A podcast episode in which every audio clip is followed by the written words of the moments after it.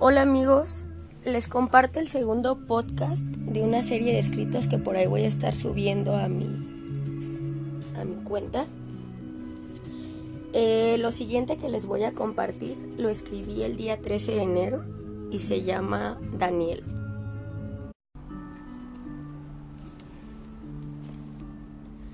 Daniel.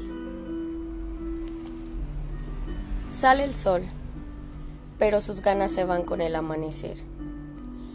Mientras prepara el café, se viene la lucha constante por permanecer de pie. Mirando fijamente el punto imaginario que solo ella puede ver, piensa en constantes posibilidades, no hay nada más que perder.